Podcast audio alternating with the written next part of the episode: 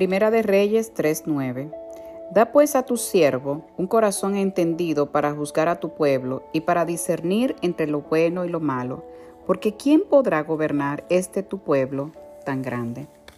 Tú puedes tener cualquier cosa en el universo que tu corazón desee. Pídeme y te lo daré. ¿Cómo respondería si Dios llegara y le hiciera esta increíble propuesta? Dios se le apareció al rey Salomón en, sueño, como se registra en Primera de Reyes, el capítulo 3, a partir del verso 5. Y Salomón se enfrentó con la elección de su vida. La propuesta presentada a Salomón estaba basada en una confianza de dos vías Dios tenía que confiar en Salomón para darle una opción y Salomón tenía que confiar en Dios lo suficiente para creer que recibiría lo que pidió. Salomón sabía que la bendición de Dios estaba en su vida debido a la misericordia que él había mostrado con el rey David su padre. La rica herencia de Salomón le garantizaba muchos privilegios. Muchas de ustedes no podrán reclamar este tipo de herencia, pero en el momento que aceptan a Jesucristo como su Salvador, usted recibe una nueva herencia. Qué buena noticia. Usted vive en la casa del Rey y se le da todo lo que allí se le ofrece. No importa de dónde viene usted, esta nueva herencia comienza en Jesucristo. Salomón no pidió más tierras, riquezas o influencia. Si él hubiera sido autocomplaciente y codicioso hubiera pedido el mundo y lo hubiera recibido. Pero en vez de eso reconoció ante Dios su inexperiencia al decirle que él era solo un joven. Por lo tanto, Salomón le pidió a Dios que le diera un corazón entendido. Él sabía que para cumplir con el propósito de Dios en su vida, necesitaba un corazón que oyera la voz de Dios, que discerniera, que tuviera el entendimiento de sus caminos mi amiga y hermana, a medida que crece en el Señor, también puede pedirle a Dios un corazón entendido y de discernimiento para que lo pueda conocer y cumplir sus propósitos en su vida. Solo entonces puede ayudar a otros a hacer lo mismo. Salomón no pidió para sí mismo, tenía a otros en su mente. De igual forma, Dios siempre la preparará con otros en su mente. Debe conocer a Dios y entonces hacer que otros le conozcan. Salomón pidió un corazón entendido para que pudiera saber la diferencia entre lo bueno y lo malo, lo correcto y lo incorrecto. Aunque Salomón aparentemente tenía todo, todavía reconocía su necesidad de dependencia total en Dios. La respuesta de Salomón agradó a Dios y Dios le dio la sabiduría que pidió. Dios es siempre fiel a su palabra, pero Salomón no continuó haciendo decisiones sabias. Él no fue un buen mayordomo de lo que Dios le dio.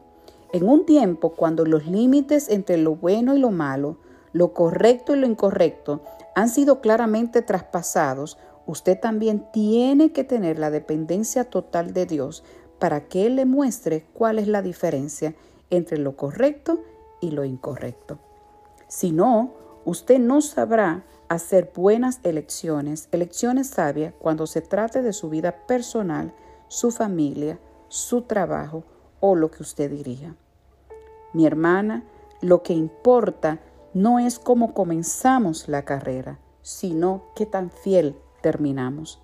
Admitamos humildemente nuestra necesidad diaria de Dios para que Él nos ayude a hacer decisiones sabias al determinar la diferencia entre lo correcto y lo incorrecto y así cumplir su propósito divino en nuestras vidas. Solo entonces podemos alcanzar a otros con efectividad y ayudarlos a hacer lo mismo. Te animo para que en este día podamos buscar el discernimiento de Dios y poder hacer la voluntad perfecta delante del Señor para cumplir su propósito. Que Dios te bendiga.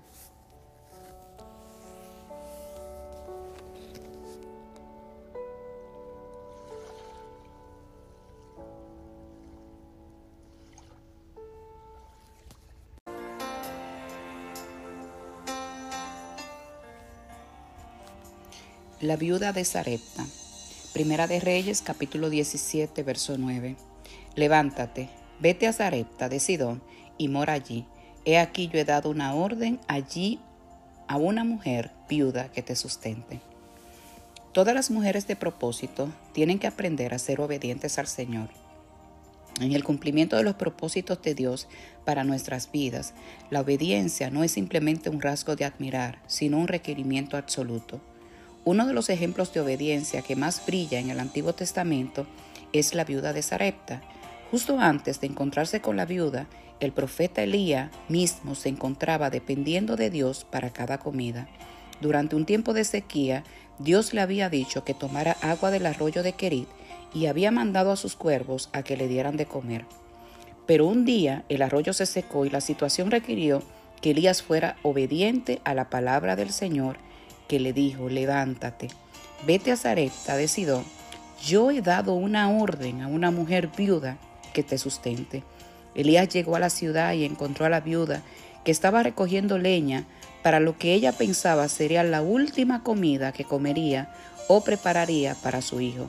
Cuando Elías le pidió pan, ella le dijo que solo tenía ingredientes suficientes para hacer pan para ella y para su hijo, y cuando el pan se acabara, moriría. Pero Elías le habló la palabra del Señor a ella diciendo, porque Jehová Dios de Israel ha dicho, la harina de la tinaja no escaseará, ni el aceite de la vasija disminuirá hasta el día en que Jehová haga llover sobre la faz de la tierra. Y vemos que ella obedeció la palabra. Ya no podía proveer para ella y su familia. Hizo lo que el profeta le pidió. Quizás pareció extraño para ella que un hombre de Dios le pidiera su última comida, pero Dios la había preparado para recibir y responder a su orden dada a través de Elías. La viuda siguió exactamente las instrucciones de Elías y pudo sobrevivir a la hambruna. Las peticiones y las intrusiones del Señor no siempre tienen sentido para la mente natural y posiblemente estás orando por algo el cual aún no has visto respuesta. Pero mujer, quiero decirte en este día que cultive y desarrolle una vida de obediencia a Dios porque el milagro que Dios ha prometido lo verás obrar en ti, en los tuyos y en tu familia. Que Dios te bendiga.